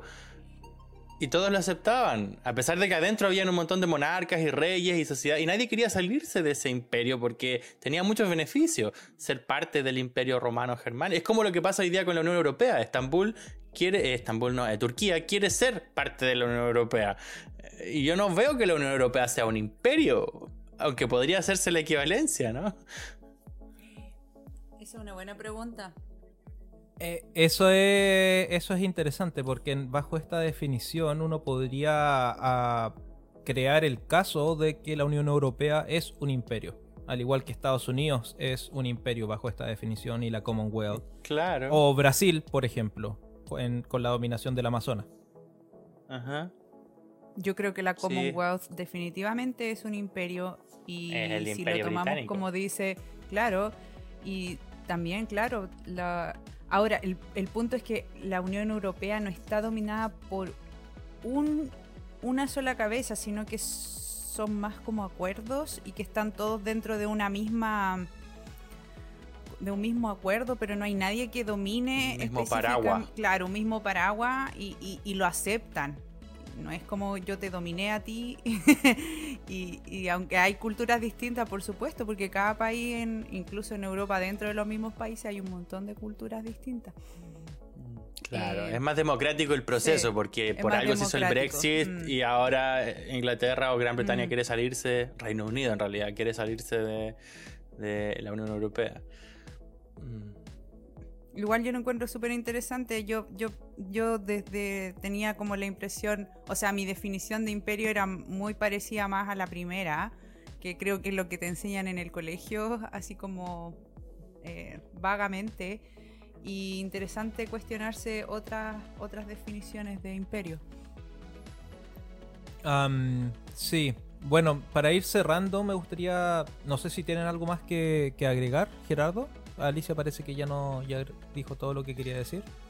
Em, sí, como agregar, me quedé eh, un poco confundido si acaso existe o no alguna definición que pueda permitirnos acotar qué es lo que significa un imperio. Em, pero lo que sí me queda claro es que está dentro de los juegos de poder digamos, que siempre hay alguien que domina o, impone algo hacia el otro en cualquier tipo de relación humana, se da, incluso de a dos personas, de a tres, de a cinco, de a mil, de a un millón, va a depender de la escala, y que a partir de cierta escala entonces ya se podría empezar a hablar de imperio cuando hay esa, ese juego de los roles de poder, en términos políticos. Pero... Yo estaba recién ahora leyendo en, la, en el Wikipedia. No dice nada, po. En la Wikipedia, claro, estaba leyendo qué es lo que era un imperio y dice que es eh, la serie de Harry Potter. Esa es la definición, una y la otra es que es una banda austriaca. es muy chistoso. De verdad, no sale una ama. ¿Por qué? ¿Alguien sabe? Bueno, no importa. Cerremos el tema, es como que nos empezamos a ir sí, yo creo que para poder definir lo que es imperio en términos más generales, no se puede hablar solo de imperio y hay que hablar de imperialismo, que es la eh, ideología por la cual generamos imperio. y eso podría ser tema de otro bloque. En estos momentos hasta aquí nomás quedamos. Y bueno, la idea no era cerrar la pregunta, sino que mantenerla abierta. Ojalá alguien se dé cuenta de que no, sabemos muy bien lo que es un imperio y sin embargo ocupamos el concepto constantemente. Eso nomás, nos vamos.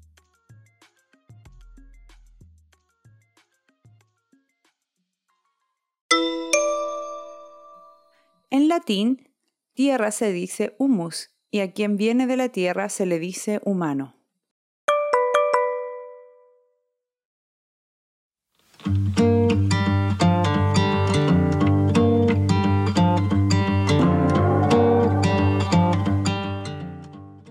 Tal cual como lo tengo en mi pauta, em, les voy a hablar sobre un tema súper interesante. Cuando uno viene de una familia enorme, digamos la familia de nosotros, Alicia también perteneciente, somos ocho hermanos, es súper difícil vienen de una familia enorme. Enorme, sí.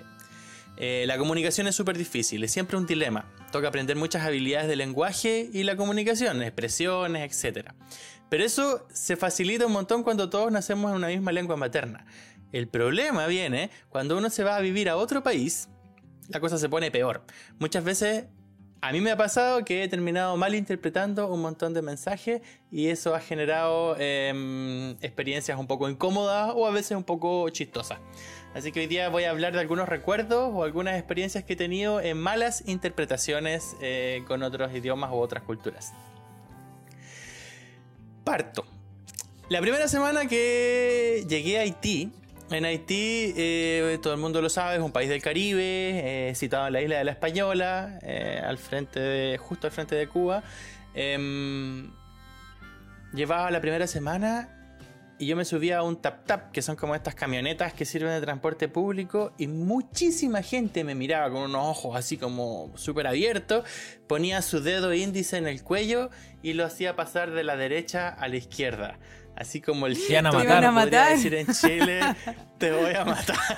Bueno, yo esa primera semana me sentí tan incómodo, asustado, decía, qué mierda es este país, weón, que hay pura gente, weón, todos me quieren matar, no puede ser, hasta los niños hacían el mismo gesto.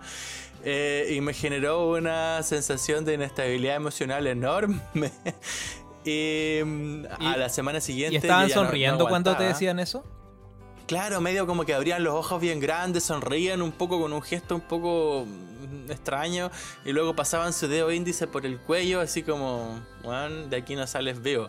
Decía, no puede ser, esto es un tema cultural, te juro que no puede ser. Y para no dejar mal puesto a los haitianos, que es una cultura muy rica, eh, resulta que el mensaje era distinto.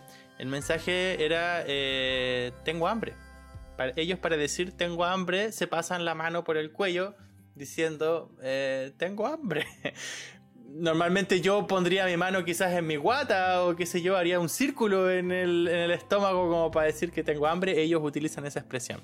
Entonces ahí hubo una súper mala interpretación eh, cultural, digamos, que tuve que En- aprender. Entonces te estaban pidiendo comida. Me estaban pidiendo modo. comida. Era como este Mm. tipo es blanco, probablemente trae plata. Trae más eh, plata. Mm. Así que, no sé, pues, pidámosle comida, ¿cachai? Y ver a los niños haciendo ese gesto, para alguien que no entiende, debe ser súper heavy, ¿no? Es como... Y después de que pero después de que entendiste el gesto, ¿les diste comida? Bueno, digamos, eso podría ser otro tema. ¿eh? Pasé por distintas fases emocionales. Eh, al principio sentí lástima, después sentí como una especie de negación con respecto al- a las problemáticas culturales. Después pasé por un periodo de investigación, tuve que leer un montón de libros para entender qué mierda estaba pasando. Y al final, bueno, insisto, es como para otro tema. Pero con respecto a la parte de las interpretaciones culturales, creo que ese es el que más me ha marcado porque me dio mucho miedo. Como... El otro que. Que. mm, también me ha marcado harto, que lo ocupan harto aquí en Alemania, es mover la mano frente a la cara. O sea, tú ¿Cómo pones la mano con la, ¿Mover la con la palma hacia la cara, hacia, hacia tu rostro, y la mueves así, como si estuvieras limpiando un vidrio. Aquí en Alemania eso significa ¿Y que ¿Qué tú estás significa loco eso? Estás loco, que tienes algo suelto. Nosotros diríamos en Chile, haríamos un gesto más de poner el dedo índice en las sienes y girarlo, como que se te cayó un tornillo. Pero aquí en Alemania hacen así para decir esta gente está loca, nosotros hacemos así o así para decir que está loco. y es súper heavy enfrentarse a un país en el que esas expresiones uno que no las conoce, uno no sabe qué significan. Es como... No sé, me pareció interesante comentarlo, Y- como y- tem- y tú- tema de expresión no verbal. ¿Tú haces ese gesto? Así como generalmente. O te, Ahora o- sí, pues me acostumbré. o te lo hacen a ti cuando- constantemente cuando vas caminando por la calle, toda la gente y sonríe. Sí, como este weón está loco, como me paso la mano por la cara, como, como quien estuviera limpiando un parabrisas, una wea así. Em, otra cosa que me, ha llamado la atención en términos de expresiones no verbales son las maneras de contar. Y eso lo noto porque Samuel ahora está aprendiendo a contar con los dedos. Yo le pregunto cuántos años tiene. Y yo, viniendo de Chile, normalmente haría como el gesto del saludo de la paz, de paz y amor. Sería como el 2. O más o menos lo mismo que hacíamos los lobatos en los scouts, que también sería un símbolo bien parecido. En cambio, aquí en Alemania, para decir que tienen dos años, ocupan el dedo meñique y el anular. Hacen así, para hacer dos. No. El problema es que los adultos Pero es súper ocupan complicado levantar el es- meñique Para primero. un niño es súper difícil el, el meñique y el, y el. Bueno, a mí me duele poder levantarlo los dos dedos, weón. Pero así lo hacen. Y en cambio, no los puedo. adultos, para decir dos con la mano, ocupan el pulgar y el índice. Entonces pasó una vez, pasó una vez que estábamos en República Dominicana y estaban, no, me lo contó Diana. Diana, estaba en República Dominicana y llegaron los papás de Diana y querían comprar pan en una panadería y en Dominicana le dijeron al tipo quiero dos panes y levantó el pulgar y el índice. Eh, y el tipo le entregó un pan. Y Rudy le dijo, no, quiero dos panes. Y hacía el símbolo del pulgar y el índice arriba Pero no se entendía porque para Dominicana solo el índice es un número, el pulgar queda fuera, no, no cuenta como número. Entonces era como distintas maneras de contar van generando distintas interpretaciones. No sé si a ustedes les ha pasado allá en Australia que cuentan de otra manera con las manos. ¿Cuentan de otra manera estos hueones? Mm, No me he dado cuenta, la verdad, no, creo que no. No.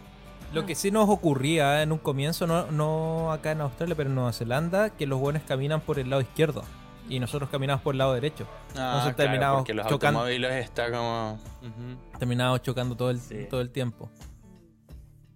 Claro, pero en términos de expresiones no verbales, esa cosa No, que no tiene que, ver no con la lengua, las expresiones no faciales. verbales. Mm. Claro, otra cosa que me molestaba un montón, sobre todo cuando estaba en Scout, por ejemplo, y tenía chicos de 7, 8 años y querían pedir la palabra, empezaban a chisquear los dedos. Hacer así, no sé si lo escuchan. Sí. Eh, bueno, y a mí eso me generaba una especie de ofensa. Es como, ¿este tipo qué cree que yo soy un perro? ¿Qué weá? Cuando empezaban Para a hacer nosotros así. eso es como es como un es como que eres el, el mayordomo, como que tienes más Claro, poder. como Esa es nuestra los interpretación, claro. Ajá, yo lo interpreto como, como yo lo hago hacia el perro, o el jefe lo hace hacia el mayordomo, o no sé, así como por favor, quiero una, no sé, Mm. una posición jerárquica que a mí me molestaba un montón. Y acá los niños, para pedir la palabra en la escuela, levantan la mano y empiezan a hacer así. Y al final terminan todos chisqueando los dedos y se produce un sonido como un poco molesto. Oye, sí, ahora pensándolo bien, no, no me acuerdo de nada extraño que, que hagan los australianos. Son bastante, sí me pareció entonces a Lo- los lo- sí, son bien parecidos. Los, los indios son un poquito más, más interesantes. Como por ejemplo esta idea que uno se pone la mano juntando todos los dedos y se lo pone cerca de la boca. Como para decir de que vamos a comer o está rico. Ah, como, como los italianos que hacen Co- así como... Eh, exacto, exacto. Lo- los indios ocupan eso para, para decir que tienen que ir a cagar. Entonces, De verdad. no. Qué hueón. No. no, no que yo recuerde, no. Lo único, lo, lo que sí los indios hacen este, como mueven la cabeza para decir sí o no. Ajá, el sí y Y el, el no. y uno realmente no tiene idea si te están diciendo que sí o que no. Y, y va junto. Y acá hay mucha Sí. población india, entonces Diana estuvo en Sri Lanka. Mm. una vez de vacaciones y me contaba que le pasaba lo mismo. Era súper difícil para ella entender cuando decían que sí o que no porque el movimiento de la cabeza era muy similar. Entonces, como... Mm. Una cosa que me llamó la atención en Portugal, hace poco que estuvimos de vacaciones en Portugal, eh, un taxista nos dijo que algo era súper lujoso y se tomó las manos y se la puso en el lóbulo de la oreja. Como para decir, Mm. wow, esto es de lujo. Y nos quedamos con Diana mirando y dice, ¿y eso qué significa? Y el tipo decía como, oh, sí. Y se, y se- y se masajeaba el lóbulo de la oreja. ¿Y qué quiere decir esto? Y al final era eso, como decir, esto es de lujo. Pero No quizás si tiene que ver con los aros. Con los aretes, con los Mm. pendientes de diamante, no tengo idea, pero ese era el gesto como para decir... Oye, qué interesante. lujo. No, nunca lo había visto. No. A mí, no una cosa que nos haya- hagan los australianos, pero algo que ellos encuentran raro que yo hago, porque me lo han dicho, es que cuando doy la mano, doy la mano con apretando con las dos manos. Entonces, un- una mano aprieta y la otra como que abraza la- las dos manos, ¿cierto? Que O el codo, tomas como el codo con la mano no, izquierda. no, tomo, más o menos, como, ¿no? como de nuevo mi mano, pero por debajo apretando las dos manos de nuevo, ¿cierto? Como eh, mano, saludo de político. De político, de Claro. curita más o menos. Como saludo de cura, exactamente. El mismo saludo de cura antes de entrar a la misa. Hago ese saludo que en Chile a nadie le sorprendería. Y acá eh, lo, lo encuentran como algo bien, bien pintoresco porque solamente se ve en las películas. Es como Mm. una caricatura absoluta. Nadie saluda de esa forma. Claro, eres que tú eres una caricatura. Sí, yo soy una caricatura. Sí, con el tema de los saludos creo que me pasa lo mismo. Yo acostumbro siempre a saludar con la mano derecha y apretar bien fuerte la mano, como diciendo, esta es mi presencia, aquí estoy yo, un tema de carácter, cuentas conmigo, no sé, puedo transmitir un montón de mensajes. Y aquí en Alemania la gente también saluda como, como que te dan los puros dedos nomás, no te entregan la mano, te dan como los puros dedos para tomar y eso lo encuentro, me, me molesta, es como... Oye, un asco, es un asco, es como me genera una repulsión, es como, que estás tomando algo completamente que no tiene carácter, que no tiene forma, que qué sé yo. Sí, es como estar pescando, no sé, un pescado, no sé, como que ah, eh, no. Eh, y otra cosa que se me pegó harto en Haití, también lo vi en República Dominicana, es cuando uno dice no me importa. Por ejemplo, en Chile, y no tengo idea de dónde viene, en Chile uno lo que hace para decir no me importa es colocarse la parte superior de la mano, de los dedos, debajo de la pera y, deslizarlo hacia afuera. Así uno dice, ah, no me importa, o no estoy ni ahí. Eh, como haciendo un gesto de deslice de la mano desde el cuello hacia afuera. Cuando yo hacía eso en Haití, no me entendían nada, porque ellos lo que hacen es poner las manos, las palmas de las manos hacia arriba y las van golpeando una encima de la otra. Como como quien estuviera pidiendo pan o no tengo idea, es como y eso lo repetían todo el tiempo, así como, ah, no me importa, no me importa. se me repetía un montón ese. Hasta que al final me acostumbré a hacer ese gesto y empecé a repetirlo también y la gente me quedaba mirando como, ¿y este weón qué quiere decir con ese gesto? Igual fuiste aprendiendo entonces los gestos, los fuiste adaptando. Bueno, como decía al principio, yo aprendí en la calle, entonces tocaba aprender todas estas expresiones no verbales. Y había que eh, usarlas. Y había que usarlas, claro. Mm. Y aquí en Alemania, eh, bueno, también, pues ya llevo cinco años acá, eh, de alguna manera he ido aprendiendo como el significado de esos gestos de expresiones no verbales. Y me gustaría rematar con algunas expresiones verbales que me dejaron bastante incómodo. Eh, también en Haití. Es que yo estaba en Haití una vez en una comunidad y le estaba explicando a la gente que los proyectos de arquitectura los podíamos construir con distintos materiales, ya sea hormigón, madera, qué sé yo, acero, o barro, o lo que fuera. Y en ese momento yo tenía un voluntario que también era arquitecto. Eh, entonces ocupé a mi voluntario diciéndole a este, muchacho eh, que es haitiano, porque era un voluntario haitiano, le encanta la madera en la arquitectura. Y eso se dice así, li remé voir. Y para decir mucho uno dice ampil, ampil, ampil. Entonces yo repetía y repetía, li remé li remé ampil, ampil, ampil, ampil, ampil, ampil. Y la gente me quedó mirando y se cagaron todos de la risa, weón. Así como todo. Imagínate un grupo de unos 150 personas en una reunión enorme, eh, todos recagados así, agarrándose la guata de risa. O sea, este blanco culeado que no entiende qué está diciendo. y el pobre voluntario al lado mío me miraba así como con cara de vergüenza. Y resultaba que esa expresión, lire me voix, como a él le gusta la madera, eh, significa para los haitianos en las comunas rurales que a él le gusta el pico. Ah.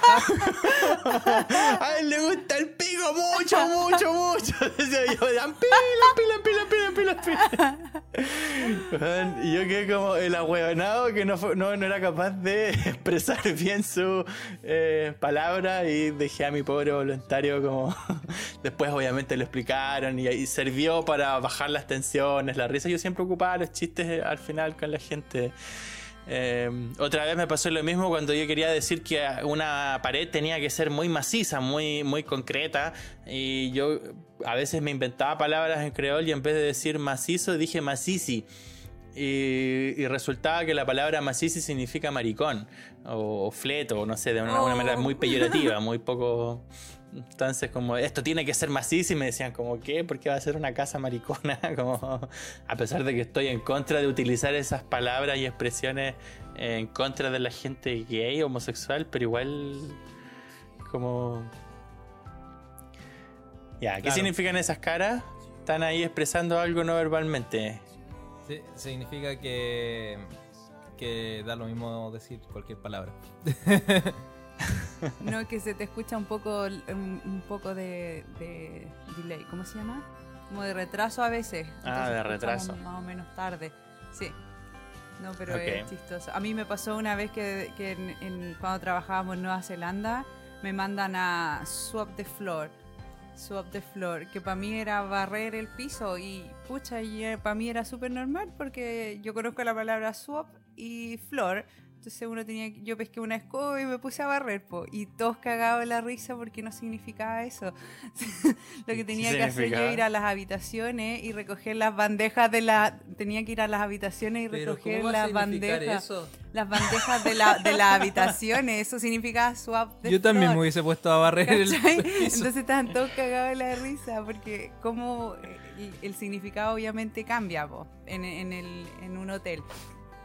Entonces pasó otra cosa, nada que ver. Mm, sí, a mí lo que me ocurre es que me, me cuesta Sí. pronunciar la, la CH. Y acá hay muchos sonidos que son con CH y que pueden modificar la palabra mucho.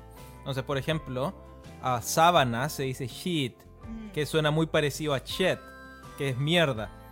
Entonces, Ah, me entonces costaba... Voy a ir a hacer las mierdas. Me costaba decir eso y cuando estábamos trabajando en ese hotel tenía que ir a cambiarle la sábana a la habitación ¿eh? y preguntarle a la gente si quería que le cambiase la sábana. Entonces tenía que intentar con mi mejor inglés pronunciar que quiero cambiar su sábana y no quiero cambiar su mierda. Habría sido muy auténtico en todo caso. Decir, oye, ¿qué onda con tu mierda, weón? Exactamente. Sí. Sí. A propósito de, de mierda, aquí en Alemania para decir mierda se dice Scheiße. Y es una palabra que se repite mucho en la oficina, en la calle. Es como si a alguien le pasa algo malo, uno grita, oh, Scheiße. Em, y en- pero yo en algún momento no quería decir Scheiße porque son- pensaba que no iba a sonar bien en el contexto.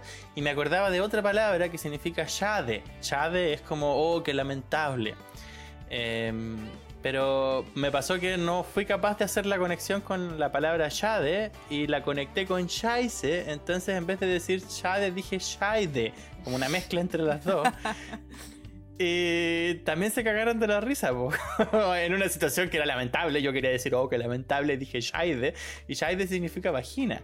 Entonces la gente era como, oh, qué vagina. Una mala conexión Mal- cerebral. mala pasada. para- sí, una mala pasada. Y la última para cerrar, que me pareció muy chistosa, es que a Samuel, varias veces cuando converso con él, tiene dos años, está recién aprendiendo a hablar, entonces yo le digo, ok, esto lo tienes que hacer tú. Y él cree que tú es él. Bueno, es él, pero que la palabra tú es él. Entonces cuando él quiere tomar un camión, por ejemplo, él dice tú, tú, y lo toma él. Y cree que la palabra yo soy yo. ¿Cachai? Ah, Entonces cuando él dice tú, él toma el camión y dice yo, yo tengo que tomar el camión. ¿Cachai? Es como... Está en ese proceso de entender Ah. el, el lenguaje. eh, que me parece genial. Es como, como de a poco va haciendo esas interconexiones de lo que significa su personalidad y la de los otros. Eh, es súper maravilloso ver a un niño cómo aprende idiomas y más dos idiomas, es decir, está ahí entre el alemán y el español. Así que calza, calza muy bien con el- lo que decíamos en, la- en el primer bloque de cómo se aprende un idioma o cuál es el idioma más importante o si es importante que sea nativo o no. Eh, me parece que lo importante es la comunicación. Es como cuando él dice tú, yo sé que se refiere a él mismo. Como- Pero en algún momento tiene que saber que tú es tú. Estoy totalmente tú. confiado en el que él va a aprender las reglas gramaticales tal como lo aprendiste tú y yo y todos los seres humanos. Es decir, no, no le voy a poner explícita. demasiado. Sigamos, siga Bueno. con la fe. La fe, la fe siempre es buena. Mueve montañas, pues bueno, claro. Así que nada, con esto cierro. Eh, fueron algunas breves experiencias de situaciones incómodas eh, por falta de interpretación o simplemente no hacer las conexiones como correspondía. Algunas veces fue súper incómodo y frustrante, otras veces fue súper chistoso y generó carcajadas. Me imagino que a todos los que vivimos fuera de Chile o en contextos de, de otro país, otra cultura, en algún momento nos ha pasado algo parecido. Así Sí, que Un montón. hay que simplemente vivirlo y coleccionarlo, Seguir, como sí. tomarlo con humor. sí. ¿Y, y cuántas de esas no te has dado cuenta porque nadie se atrevió a decirte? Además, con toda la diplomacia cultural, como de no hacerte sentir mal, al final. Pero nada, invito a la gente a tomárselo con relax, con humor y que, y que aprendan nuevos idiomas y a medida que van aprendiendo nuevos idiomas y nuevas culturas se les va expandiendo también sus horizontes. Salir un poco de la zona de confort siempre es agradable para ir creciendo imperialísticamente en nuestra vida.